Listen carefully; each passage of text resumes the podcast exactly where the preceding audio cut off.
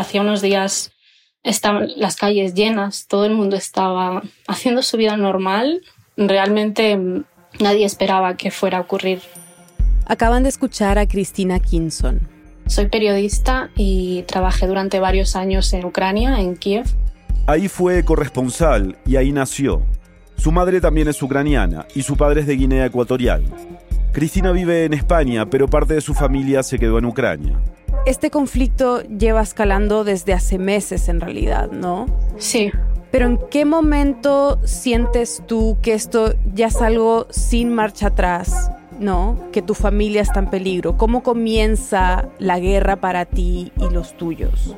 En la madrugada del 24 de febrero, justamente yo me desperté ese día bastante temprano y sobre las 5 de la mañana ya empezamos a recibir noticias de que estaban atacando varias ciudades de Ucrania de forma simultánea. La situación es de bastante tensión después de una noche de bombardeos. Nos levantamos de la cama atónitos. Cuando se iniciaron los ataques, mi abuela estaba en su casa de Kiev con mi hermana mayor y mi hermano menor, de 22 años, se encontraba en la otra punta del país, en el oeste. Estaba jugando un torneo de fútbol con su equipo, él es futbolista. Las primeras 48 horas fueron una odisea.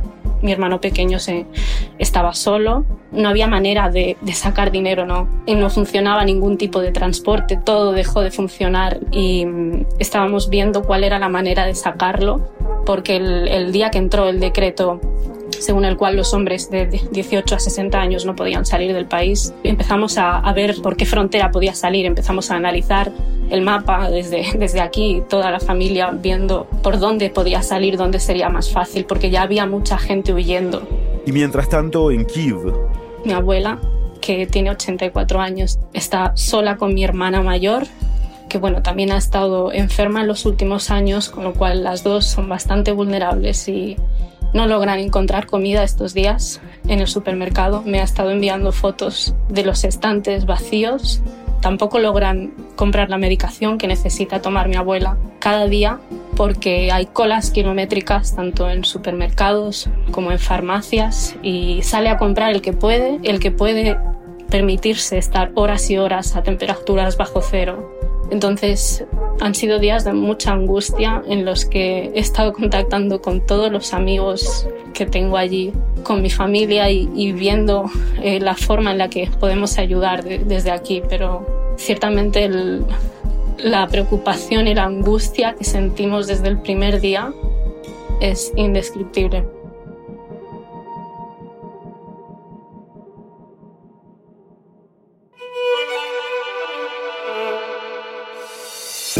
Bienvenidos a El Hilo, un podcast de Radio Ambulante Studios y Vice News. Soy Silvia Viñas. Y yo soy Eliezer Budasov. Hoy, la invasión rusa en Ucrania ha desatado una crisis que no es solo regional, europea, es una crisis global que nos afecta a todos, incluso a América Latina.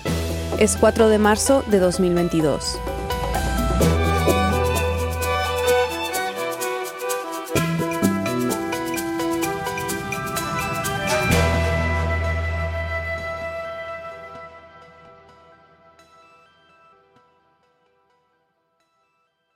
Antes de entrar en cómo esta crisis nos afecta en América Latina, vale la pena repasar un poco el contexto de esta guerra. Sigamos con Cristina. Bueno, cabe decir que esto no es una nueva guerra. Esta guerra se inició en el año 2014, cuando empezó la, la anexión de la península ucraniana de Crimea por parte de Rusia, que se hizo mediante un referéndum ilegal no reconocido por la comunidad internacional y por ninguna ley del derecho internacional. Es un territorio ocupado que Putin ocupó autoproclamándolo como independiente, así como las repúblicas del este de Ucrania, la denominada zona del Donbass, Donetsk y Lugansk. Estas dos provincias se encuentran de facto desde 2014 bajo control de las llamadas milicias separatistas prorrusas. Rusia ha apoyado a estos separatistas con armas y dinero en una guerra que lleva casi ocho años. Yo he estado en esta zona del Donbass como corresponsal, como periodista. Hablé con las personas que se encuentran en los pueblos fronterizos con la frontera con Rusia y viven, llevan ocho años viviendo bajo este fuego cruzado, ¿no? pero digamos que la base de todo esto es que Rusia considera que esa parte de la población necesita ser salvada. Y tres días antes de la invasión del 24 de febrero, Rusia reconoció la independencia de Donetsk y Lugansk. Según Putin, estas regiones separatistas le pidieron ayuda. Ahí es cuando decidió invadir. El argumento de Rusia es, que es proteger a una parte de la población rusoparlante y por este motivo acusa al gobierno de Kiev ¿no? de neofascista, de neonazi, de fascista. Sin ninguna prueba de ello. Y según la experiencia de Cristina y de sus seres queridos en Ucrania, estos argumentos de Putin están muy lejos de la realidad. De hecho, su familia es rusoparlante. La mayor parte de, sus vidas en casa, todos hemos hablado en ruso a pesar de que también queremos Ucrania. Pero es una cuestión de costumbre para algunas familias, no por, por el hecho de hablar ruso, en Ucrania mm, mm, vas a ser discriminado. Sí es cierto que en los últimos años, a raíz del conflicto con Rusia, están intentando tener una identidad nacional, alejarse ideológicamente de, de, su pasado comunista, pero por el motivo por el que las nuevas generaciones realmente quieren un futuro distinto, no quieren un régimen autócrata como el de Rusia. Entonces, yo he estado siguiendo este conflicto desde el 2014, pero la población se acostumbró en cierta manera a vivir con ello, porque estaba solamente en, el este, con lo cual quizás en, Kiev no se notaba tanto. Yo cuando vivía en Kiev llevaba una vida completamente normal. Kiev es una capital europea como cualquier otra. Es cierto que la gente notaba esa amenaza, pero se había acostumbrado a vivir con ella. Sin embargo, nadie creyó que otro país de forma oficial, de, forma abierta, pudiera declararle la guerra a Ucrania de esta manera y empezar a bombardear el país de forma indiscriminada. Rusia ha atacado a Ucrania en varios frentes, incluyendo ciudades clave para el país por su tamaño o importancia estratégica.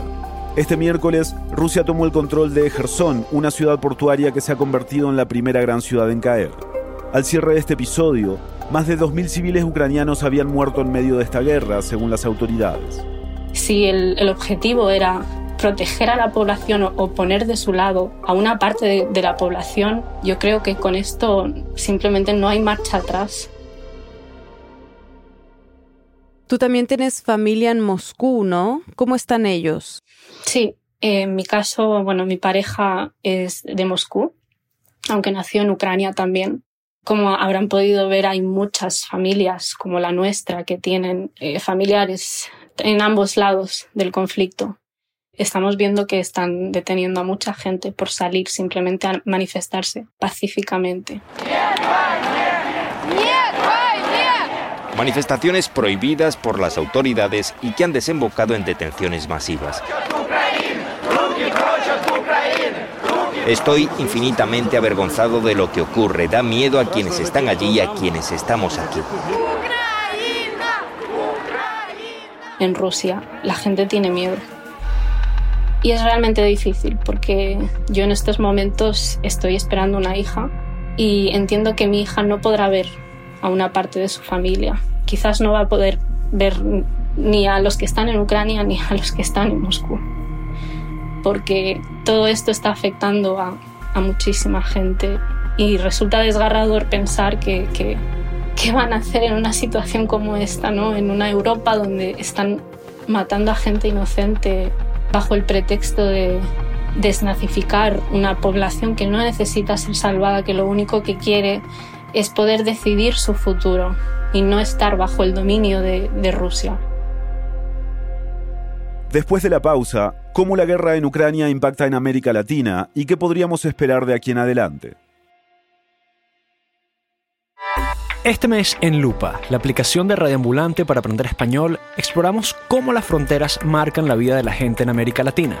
Visita lupa.app diagonal fronteras y viaja a límites que alguna vez fueron imperceptibles, como el que hay entre Ciudad Juárez y El Paso, o a la capital de Honduras, donde las fronteras operan a nivel de los barrios. Explora también fronteras lingüísticas, como las de Perú, donde existen decenas de lenguajes, pero solo un cierto tipo de español te permite ascender de clase social. Si tú o tus seres queridos buscan mejorar su español y conocer más de América Latina con historias fascinantes y narradas por sus protagonistas, ve ahora mismo a lupa.app diagonal fronteras.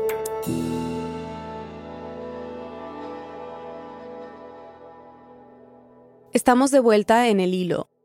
Es evidente que todo esto va a tener consecuencias muy importantes para todos. Él es Mariano de Alba, abogado venezolano experto en diplomacia y en derecho internacional. Es asesor senior en el International Crisis Group, una ONG que trabaja para prevenir guerras alrededor del mundo y diseñar políticas públicas que fomenten la paz. Este es el tipo de eventos que nos suceden de forma muy frecuente, pero que son suficientemente importantes e impactantes como para trastocar de forma importante el orden mundial. La especialidad de Mariano es América Latina y ha estado siguiendo de cerca las reacciones de diferentes gobiernos de la región a esta crisis. Además, hace poco publicó un extenso reporte sobre cómo el contexto geopolítico impacta en la crisis venezolana, y ahí Rusia es clave, como veremos más adelante. Por eso le pedimos a Mariano que nos ayude a entender la relación de Rusia con Latinoamérica y qué impactos podría tener la invasión a Ucrania en la región. Esto lo vamos a analizar en tres dimensiones, la económica, la política y la diplomática. Queríamos empezar eh, hablando contigo de lo económico, ¿no? ¿Qué efectos económicos podría tener la guerra en nuestra región? Varios, varios. En primer lugar, recordemos que ya de entrada, una vez que se genera esta situación de tensión y obviamente se produce la invasión, es evidente que hay un aumento de precio, empezando por el petróleo. Hay que preparar el bolsillo. El precio del combustible se dispara. Poniendo por los cielos los precios del galón de gasolina. El día que comenzó la invasión, que fue el jueves 24 de febrero, el valor del barril de petróleo superó los 100 dólares, el más alto desde 2014. Rusia es el segundo exportador de crudo a nivel mundial por eso, a medida que el conflicto escalaba, especialmente desde principios de febrero y ahora con la invasión, el miedo a que se frenara el suministro de petróleo hizo que los mercados reaccionaran y que su precio aumentara. Y no es que América Latina sea una gran importadora de crudo ruso, pero cuando sube el costo del petróleo las cosas se encarecen. O sea, se potencia la inflación, que ya sufrió un alza en la región como resultado de la pandemia. Pensémoslo así. El petróleo se usa para generar energía eléctrica, para producir el plástico de algo tan básico como un cepillo de dientes y por supuesto para el transporte. Y pues ese aumento de los precios del petróleo, el costo adicional que va a tener transportar algunas cosas, va a tener un impacto importante o va a terminar teniendo un impacto importante en los bolsillos de muchas personas. Ya hemos visto el aumento en el precio. ¿Qué significa para economías que son productoras de petróleo? Bueno, ahí yo creo que puede haber buenas noticias para las economías de la región que son productoras de petróleo en el corto plazo. Va a haber una serie de países que ahora van a tener que acudir a otros mercados para comprar, sobre todo teniendo en cuenta las sanciones que está imponiendo Estados Unidos y Europa. Brasil, Venezuela y México son los principales productores de petróleo en Latinoamérica. Perú, Argentina, Colombia y Ecuador también, pero en menor escala. Pero, si bien ese aumento de precio va a representar automáticamente que por las exportaciones petroleras de los países latinoamericanos que exportan petróleo va a entrar más dinero porque pues el precio aumentó considerablemente. Eso no significa de alguna forma que los países latinoamericanos en este momento están en una posición de capitalizar esos huecos que va a dejar la falta de oferta de Rusia, ¿no? Eso hay que verlo caso por caso. ¿Por qué? Porque hay países que de alguna forma no tienen la capacidad de aumentar sustancialmente su producción, obviamente va a haber más demanda. Por ejemplo, la producción de Venezuela ha caído en los últimos años, aunque trata de recuperarse. La de México ha aumentado en lo que va de 2022, pero marginalmente. Y luego también agregaría un hecho que quizás se olvida mucho, ¿no? Esta es una situación que genera problemas en las cadenas de suministro. Si uno suma la producción de trigo de Rusia y Ucrania, es una producción muy importante en porcentaje en comparación con, con, la producción de trigo a nivel mundial. Por lo tanto, ¿cuál es el efecto de este conflicto? Inmediatamente, un aumento de los precios de trigo. Además de otras materias primas, porque bueno, Rusia es una economía que depende mucho de la exportación de materias primas, es evidente que si se genera esta falta de oferta y no hay capacidad de cubrir con mayor demanda esos huecos, pues eso va a llevar a un aumento de precio. Tú estabas hablando recién del trigo y nos preguntábamos, claro, muchos países de América Latina también son productores de commodities, o sea, de materias primas como maíz, trigo o soja, ¿no? ¿Crees que de alguna manera, como te preguntamos con el petróleo, puede tener un efecto, si se quiere, positivo, digamos, para los países que producen eh, materia prima alimenticia? Yo creo que sí, porque realmente el mayor aumento de demanda por todos los commodities que Rusia va a dejar de exportar va a estar enfocado principalmente en Europa y en Asia. Y América Latina tiene la ventaja, eh, al menos, bueno, buena parte de los países de América Latina, de que están a una distancia relativamente cerca de Europa y su capacidad exportadora a Europa es buena. Por lo tanto, yo creo que en este momento, en cualquier cancillería de la región de un país que exporta commodities, pues tiene que estar evaluando cuáles son esos huecos en la demanda global de los productos que ellos exportan y si ellos pueden aprovechar este momento para cubrir eso. Básicamente, una de las consecuencias globales de esta guerra es que muy probablemente vamos a un escenario donde fundamentalmente Europa va a tener que desconectarse de su dependencia de Rusia, una dependencia que era muy importante, sobre todo a nivel energético, y eso va a abrir oportunidades para otros países. Rusia es el principal proveedor de petróleo y gas natural para Europa. El gas natural tiene que cruzar Ucrania, entre otros países, para llegar a destino. Y aunque Putin ha dicho que mantendrá el suministro de gas natural, no hay certezas de que vaya a hacerlo, ni de que los países europeos quieran seguir comprándolo. Por eso el precio del gas también se disparó después de la invasión. Aunque Mariano nos dice que esa alza afecta más que nada a Europa en el corto plazo. Y luego creo que otra consecuencia general que, es muy importante y quizás a veces se nos olvida en América Latina es que las economías de la región en general son muy dependientes de la inversión extranjera. Y eso significa que en un contexto como este, donde va a haber una gran inestabilidad en los mercados financieros a nivel mundial, porque no se sabe realmente qué puede ocurrir, hay que de alguna forma tratar de evaluar las consecuencias económicas día a día, pero eso yo creo que genera mucha cautela por parte de inversionistas extranjeros. Y estamos en un momento clave donde venimos de una pandemia que representó un shock económico muy importante para toda la región y en la región había la esperanza de que ya de alguna forma se estaba empezando a salir desde el punto de vista económico del túnel en el cual la pandemia enterró a todo el mundo, ¿no? a toda la economía mundial. También es complejo porque América Latina ha estado buscando diversificar sus relaciones comerciales.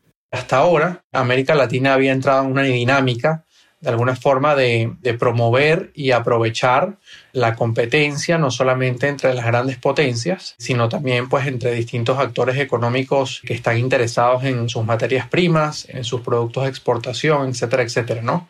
Y toda esta situación de alguna forma creo que va a llevar a algunos países o van a, subir las presiones para de alguna forma tratar de reevaluar si regiones como América Latina pues deben tener relaciones económicas con todos los países del mundo independientemente de sus acciones y de su política exterior o si básicamente vamos a, el mundo va a volver a, a una especie de situación donde está dividido por bloques. Claro. Y entonces allí los países de América Latina, pues estando geográficamente en, las Américas y, por vínculos históricos, etcétera, pareciera que están llamados a estar más cercanos a, Occidente, tanto a Estados Unidos como a Europa. Pero la situación de nuestros países es compleja, porque, como nos explicó Mariano, en los últimos 20 años buena parte de los ingresos de la región ya no se deben tanto a los vínculos económicos con Occidente, sino con el Este con China principalmente y en alguna medida también, aunque todavía obviamente no se acerca a los números ni de Estados Unidos ni de China, con Rusia. Entonces, todo eso al final termina impactando mucho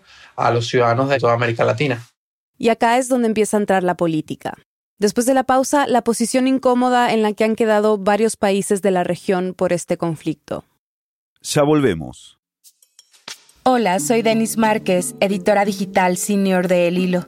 En el episodio que escuchas hemos respondido a varias de las preguntas que nos hiciste sobre Ucrania en nuestras redes sociales.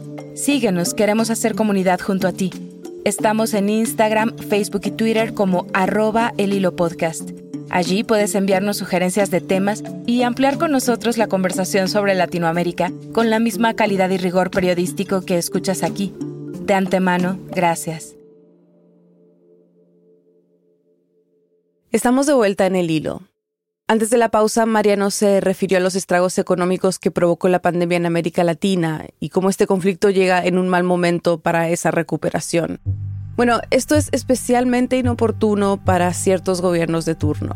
Se han visto obligados a tratar de salir de sus fronteras y tratar de captar nuevos mercados. Por ejemplo, el presidente Alberto Fernández de Argentina estuvo muy recientemente en Moscú Con un buenos días y un abrazo ha recibido Vladimir Putin Alberto Fernández a su llegada al Kremlin. Lo que representa la primera gira al exterior del año del mandatario eh, argentino y también su primera visita oficial a Rusia. El presidente Jair Bolsonaro de Brasil también estuvo el viaje tiene como fin tratar el comercio bilateral entre Rusia y Brasil. El presidente Putin ha destacado que Brasil es uno de los socios principales para Rusia en América Latina.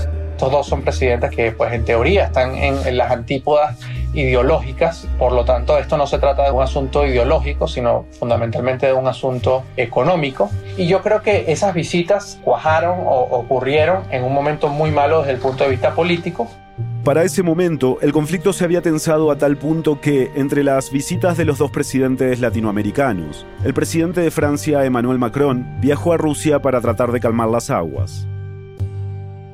Por eso los viajes de Fernández y Bolsonaro no se vieron oportunos desde el punto de vista diplomático.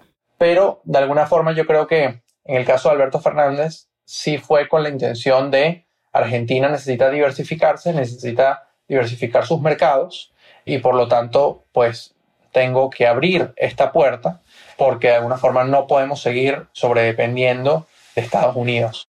Este es el presidente argentino durante el encuentro con Putin. Creo que inclusive tenemos que ver la manera que Argentina se convierta de algún modo en una puerta de entrada para América Latina, para que Rusia ingrese a América Latina de un modo más decidido. Sus declaraciones también fueron políticas. Fernández viajó a Rusia pocos días después de haber alcanzado un avance en el ansiado acuerdo con el Fondo Monetario Internacional por la inmensa deuda que el país tiene desde 2018. Estados Unidos tiene el mayor poder de voto dentro del FMI. Y también dijo esto. Argentina tiene que dejar de tener esa dependencia tan grande que tiene con el fondo y con los Estados Unidos. Y tiene que abrirse camino hacia otros lados. Y ahí es donde me parece que Rusia tiene un lugar muy importante. Y en el caso del presidente Bolsonaro, yo realmente creo que hay un elemento allí de animadversión hacia los demócratas. Jair Bolsonaro, un presidente muy cercano al expresidente estadounidense Donald Trump. Estas fueron algunas de sus declaraciones desde Moscú. Somos solidarios a Rusia. Somos solidarios con Rusia, tenemos mucho que colaborar en varias áreas, defensa, petróleo y gas, agricultura las reuniones son constantes. Pero también hay un reconocimiento de que Brasil, un país tan grande y tan dependiente desde el punto de vista económico de los mercados internacionales, pues también necesitaba aumentar o estrechar sus relaciones económicas con otros grandes países, como es el caso de Rusia. Estoy seguro de que incluso mi paso por aquí es una muestra para el mundo de que podemos crecer mucho en nuestras relaciones bilaterales el gobierno de Estados Unidos criticó la visita y las declaraciones de Bolsonaro. La portavoz de la Casa Blanca dijo que Brasil parecía, y aquí cito, estar al otro lado de donde está la mayor parte de la comunidad global. Ahora, justo en este juego sobre el que tú estás hablando, ¿no? Si algunos países latinoamericanos buscan acercarse a Rusia para diversificar sus posibilidades, digamos. ¿Qué es lo que busca Rusia en América Latina? Bueno, es muy interesante, ¿no? En primer lugar, yo creo que América Latina para Rusia no es una región de importancia estratégica, pero es una región que como geográficamente es muy cercana a Estados Unidos, le da la oportunidad a Rusia de alguna forma de responder a lo que ellos perciben que está haciendo Estados Unidos en su región o para usar la frase que ellos utilizan en su esfera de influencia. Es decir, tú vienes acá a Europa del Este en mi esfera de influencia, en lo que fue la Unión Soviética, y tú empiezas a estrechar vínculos con estos países para tratar de debilitarme, pues entonces yo voy a tratar de hacer lo mismo en tu región. Básicamente esa es la razón principal.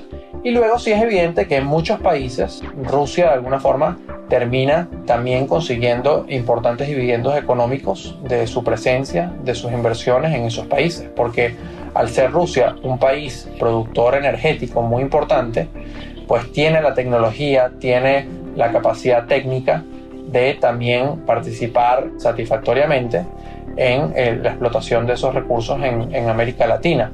Ha invertido, por ejemplo, en litio argentino y chileno.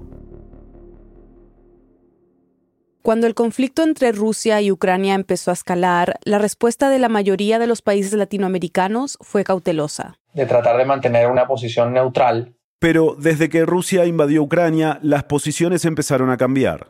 Yo he visto que incluso esos países como Argentina, como México, como Brasil, que inicialmente trataron de únicamente llamar a desescalar el conflicto, a ser muy reacios, a apuntar. Em, yo creo que con el paso de los días, pues los hechos han hablado. Y los gobiernos también. Colombia rechaza categóricamente el ataque que se ha perpetrado contra el pueblo ucraniano. Creo importante llamar a la unidad de los pueblos en el mundo. Ecuador cree en el multilateralismo. México es un país que siempre se ha pronunciado por la paz y por la solución pacífica. A pesar de la condena por la invasión, el presidente López Obrador ha dicho que no impondrá sanciones económicas a Rusia. La misma postura ha tomado el presidente argentino. El caso de Brasil es distinto. Además de no querer sancionar a Rusia económicamente, el presidente Bolsonaro ha dicho que mantendrá una posición neutral frente al conflicto. Esto pese a que otras autoridades de su país, incluido el vicepresidente, han rechazado la invasión. Hay presiones crecientes para que los países del hemisferio occidental tomen una posición férrea, contundente, muy crítica a lo que está sucediendo. Por ejemplo, lo hemos visto en los últimos días con llamadas del secretario de Estado de Estados Unidos al canciller de Brasil.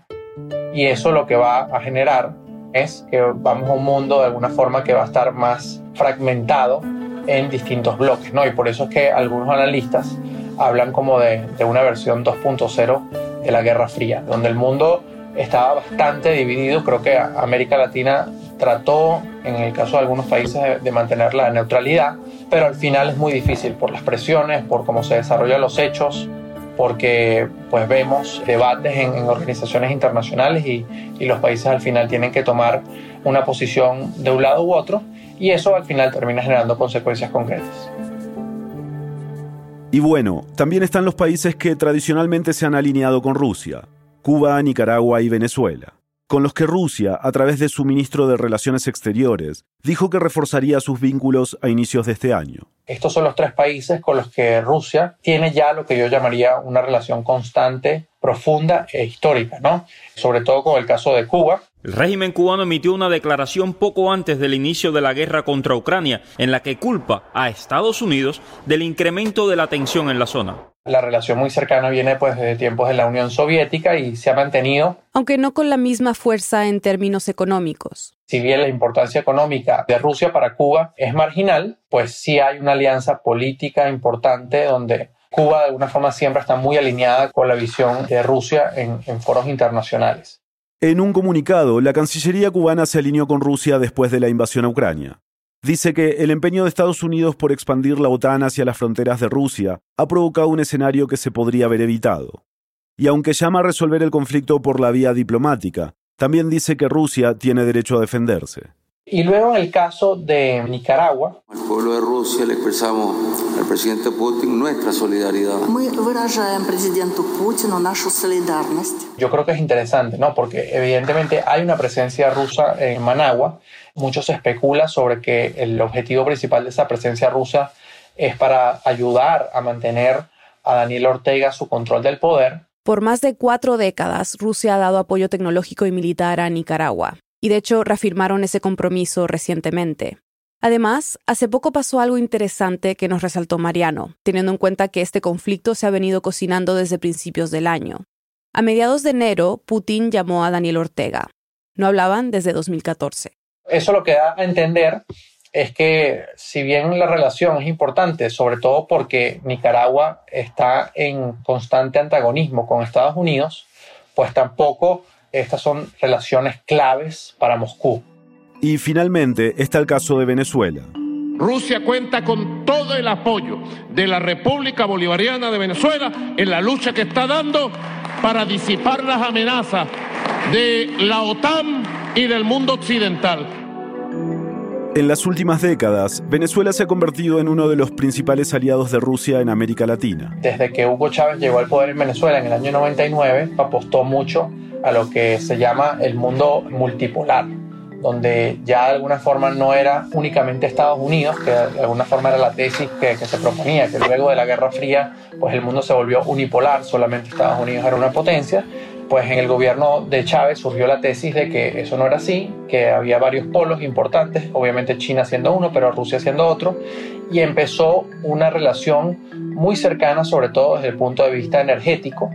Rusia vio interés en invertir cantidades exorbitantes como las que sí, lo hizo China, pero eso llevó también a una dependencia y a un fortalecimiento de la relación política, diplomática. La cooperación militar también es importante no solo porque Rusia le ha vendido equipos militares a Venezuela, sino porque también han mandado a funcionarios de su ejército a asistir técnicamente a militares venezolanos. Al mismo tiempo, en los últimos días y con relación a este conflicto, hemos visto también que es evidente, tanto para La Habana como para Managua como para Caracas, que un apoyo que va más allá de la retórica, que se traduce en acciones concretas, como por ejemplo el exhorto que hizo Rusia a que otros países también reconocieran la independencia de estas dos regiones separatistas, Donetsk y Luhansk, en la región del Donbass. La zona en el este de Ucrania de la que nos hablaba Cristina, donde separatistas prorrusos y el ejército ucraniano se enfrentan hace años, y a cuya gente Putin dice estar ayudando con su invasión a Ucrania. Pero sus aliados latinoamericanos no han reconocido la independencia de estas regiones. Por lo tanto, lo que yo estoy viendo es cierta cautela. Hay un apoyo retórico muy fuerte obviamente en la enemistad continua que sobre todo mantienen estos países con Estados Unidos y también con Europa hasta cierta medida. Y todo eso nos lleva a una situación donde esa cautela, yo creo que es porque tanto Cuba como Nicaragua como Venezuela, pues saben que un apoyo que va más allá de la retórica aumenta las posibilidades de que Estados Unidos y en alguna medida también inferior la Unión Europea termine también tomando mayores sanciones, mayores presiones en contra de esos gobiernos. ¿Qué nos dicen estas reacciones del nivel de influencia que tiene Rusia en la región? La relación de Rusia con los países de América Latina no es ni medianamente importante de la que tiene, por ejemplo, China con los países de América Latina, ni tampoco obviamente Estados Unidos, ni desde el punto de vista político, ni desde el punto de vista económico, pero Rusia sí es un, sí es un actor que ha demostrado que está dispuesto a tender una mano en, en momentos difíciles a ciertos gobiernos el ejemplo más reciente y más importante es la llamada diplomacia de las vacunas. Ante la dificultad de conseguir vacunas contra la COVID-19, varios países encontraron en Rusia la salida al problema.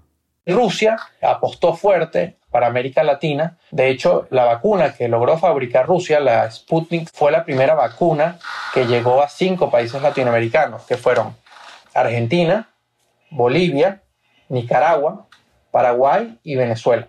Eso, por ejemplo, fue muy, muy valorado por el presidente Fernández cuando él visitó Moscú. Y lo que también ha sido valorado, nos cuenta Mariano, son las inversiones que Rusia ha estado dispuesta a hacer en la región, que para algunos países pueden ser clave.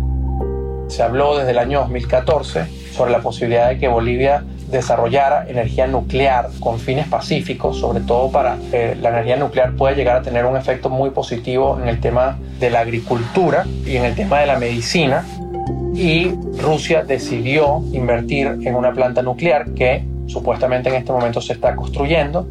Esa construcción fue suspendida en el año 2019 cuando Evo Morales salió del poder, pero luego ahora con el gobierno de Luis Arce ha sido reanudada y el partido de gobierno considera que es un proyecto muy importante. Yo creo que pues este tipo de temas, ¿no? este apoyo en asuntos puntuales como el tema de las vacunas o el, o el tema de ciertas inversiones, yo creo que sí tiene un impacto. ¿Qué crees que Rusia y Estados Unidos esperan de los países latinoamericanos frente a este conflicto? ¿Y qué nivel de involucramiento podríamos esperar de parte de nuestros países? Bueno, yo creo que es evidente que hay presiones y esas presiones van a aumentar en la medida que se deteriore el conflicto. Es decir, para empezar por el lado de Rusia, ellos sí esperan un apoyo diplomático fuerte, sobre todo de los países muy cercanos. Los que mencionábamos hace un rato, Cuba, Nicaragua y Venezuela. Y también de alguna forma la posición muy crítica que han terminado adoptando países como Argentina, países como México. Eso va a ser muy tomado en cuenta por la Cancillería de Rusia de aquí hacia adelante. Es decir, para poner un ejemplo que hemos venido conversando, si el tema de la necesidad de las vacunas o más, o más vacunas sigue siendo relevante, pues yo creo que Rusia se lo va a pensar y va a tratar de enviar esas vacunas a países donde, con los que realmente sí mantiene una alianza. Pero claro, luego hay otro tema, si ya tiene cubiertos a todos los de su alianza y todavía le sobran unas vacunas, puede tratar de seguir enviándolas a América Latina como tratar un, un gesto de buena voluntad. Mucho va a depender de cómo se desarrolle el conflicto en Ucrania. Pero Mariano ve que estamos en una situación en la que, tanto para Rusia como para Estados Unidos, la lealtad política va a ser muy importante. Y va a ser un factor que va a jugar mucho cuando esos países evalúan sus relaciones económicas, cuando evalúan sus relaciones comerciales, etcétera, etcétera. Esas presiones van a poner a la región en una situación difícil porque básicamente los están obligando a tomar un lado y eso, aunque desde el punto de vista político y diplomático no afecte mucho al ciudadano, pues sí puede tener consecuencias muy importantes como, como hemos conversado hoy desde el punto de vista económico y sobre todo teniendo en cuenta pues que sí hay una necesidad importante de que las economías latinoamericanas se recuperen y, y vuelvan a crecer con una velocidad importante. Este miércoles, la Asamblea General de las Naciones Unidas condenó por mayoría la invasión rusa a Ucrania. Hubo 35 abstenciones, incluyendo China y cuatro países de América Latina, Cuba, Nicaragua, Bolivia y El Salvador. Venezuela no asistió, y Argentina y Brasil votaron a favor de condenar la invasión. El jueves, después de una llamada telefónica de 90 minutos con Putin, el presidente de Francia, Emmanuel Macron, advirtió que lo peor está por venir. Ese mismo día, las delegaciones de Rusia y Ucrania se sentaron en una mesa de diálogo por segunda vez. Acordaron crear corredores humanitarios para que civiles puedan salir, pero no se logró un alto el fuego, aunque un asesor de Putin dijo que era posible que haya uno durante la evacuación. Según el alto comisionado para los refugiados de Naciones Unidas, en siete días salieron un millón de personas de Ucrania. Entre ellos está el hermano de Cristina. Su abuela y su hermana siguen en Kiev. Cristina dice que es desesperante tener miedo con cada llamada. El miedo de que no te respondan tus seres queridos, tu abuela, tu hermana, tu hermano. El miedo de no volver a verlos.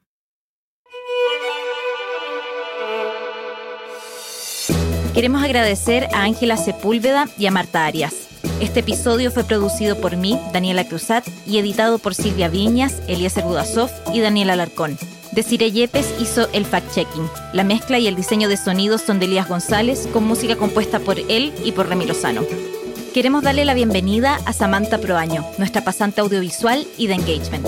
El resto del equipo del Hilo incluye a Mariana Zúñiga, Inés Renique, Denis Márquez, Paola Leán, Elsa Liliana Ulloa y Camilo Jiménez Santofimio. Daniel Alarcón es nuestro director editorial y Carolina Guerrero es la CEO de Radio Ambulante Estudios.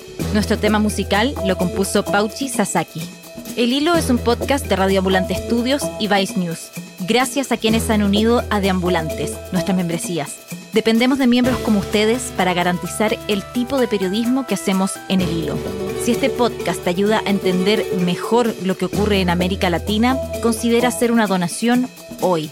Sin importar el monto, tu contribución nos ayudará a garantizar nuestro periodismo riguroso e independiente. Súmate tú también en el hilo.audio slash apóyanos. Muchas gracias.